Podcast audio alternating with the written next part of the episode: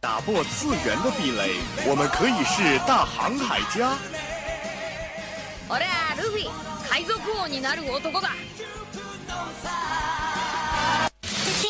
搜罗萌妹子和萝莉，妈妈再也不用担心我的学习。うるさいうるさい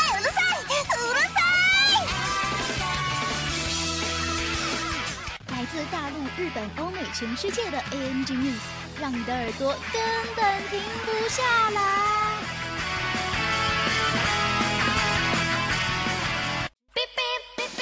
新番旧话，同人 online，只有你想不到，没有你得不到。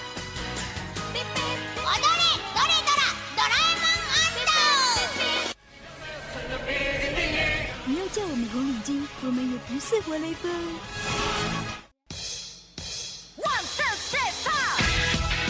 因为一切精彩尽在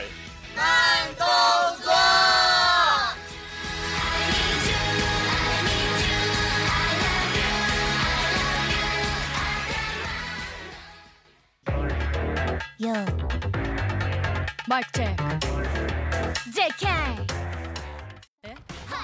Hello，各位听众，欢迎收听 FM 九十五点二浙江师范大学校园之声，这里是慢动作，我是你们的老安利小能手大兵。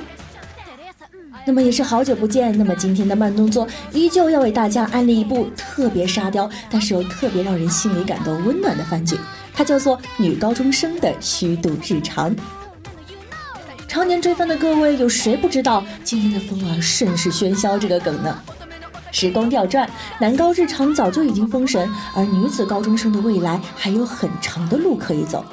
光从片名我们就可以看出啊，这部女子高中生的虚度日常和男子高中生的日常简直就是姊妹，呃嗯，不对，兄妹篇。性格迥异的角色，不按套路的剧情，局里局气的走势，局势好像似乎很稳的样子，日常都是阿伟死了的感叹，完全让人欲罢不能。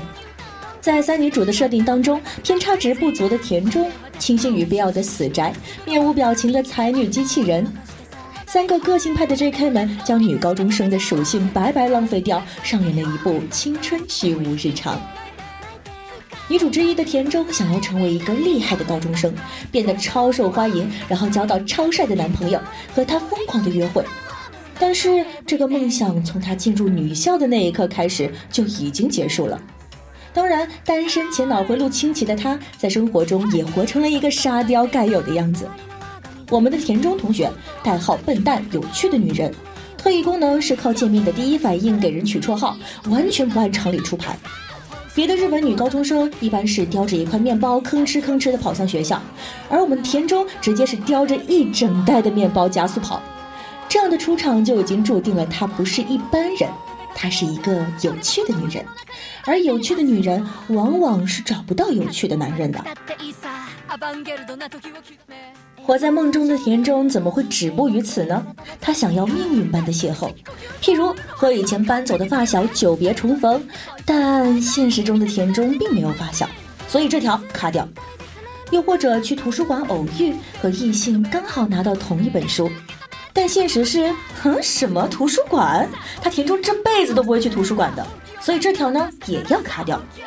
又或者是偶遇人气偶像，然后通过霸道总裁戏码成功吸引了某人的注意，get 到名台词啊，真是个有趣的女人呢。但我们都懂，一个敢于做梦并且敢于说出来的女人，我们是永远都叫不醒她的。如果只是沙雕的话，女高中生的虚度日常可能就难以步入经典的行列了。虽然前几集诞生了有趣的女人和我想讲一件很厉害的事情这样的梗，新奇的笑点也较为密集，但真正让女高玩出自己风格的，还是要说第十一集了。这一集堪称是整季的神之回。前几集啊，田中的朋友死宅在社交网站上发现了一位音乐区 UP 主，并成为了他的忠实粉丝。结果，这位歌手竟然是他的班主任，而这一集他们就即将要在漫展上见面了。这真的可以说是最刺激的死宅面基现场了。而这段剧情呢，它其实在现实中也是真实发生过的。没想到吧，这也能虐狗。漫画的作者在社交网站上透露，死宅的原型就是他，而班主任的原型就是她现在的丈夫。原本以为只是个搞笑番，没有想到却意外的被感动了一把。原本一笑而过的剧情，没想到突然增添了几分真实。其实青春和沙雕本来就是一体两面，因为还年轻，总有些不切实际的幻想，总还是有时间可以挥霍。看上去嘻嘻哈哈，但偶尔也会潸然泪下。其实仔细想想，还挺热血的。令人感叹的是，欢快之间也一度流露出微微的涩。笨蛋崩溃逃走了，两个人去养猪场找笨蛋的时候，死宅说的话非常的真实。我以前想过，和他在一起，是不是为了有个比自己更差的人，好让自己安心点？如果真是这样，那我这人还挺讨厌的。不过，看来不是这样，真是太好了。他确实是个笨蛋，他又不只是笨蛋。这么多日子下来，她已经变成你青春里不可或缺的一部分了。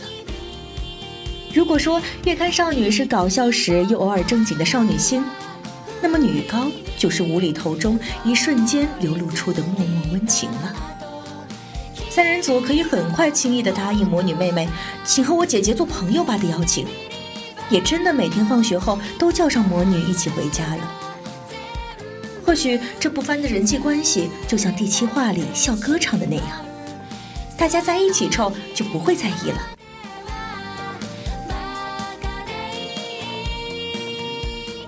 曾经孤僻的魔女，现在也会说出“好舍不得笨蛋同学”这种话。总是面无表情的机器人都露出了两次温柔的微笑呢。这或许就是最终话的标题“伙伴”所蕴含的力量吧。祝贺你们升上二年级，请继续好好享受女子高中生的青春日常吧。好了，那么今天的慢动作就到这里结束了。你还满意这部番剧吗？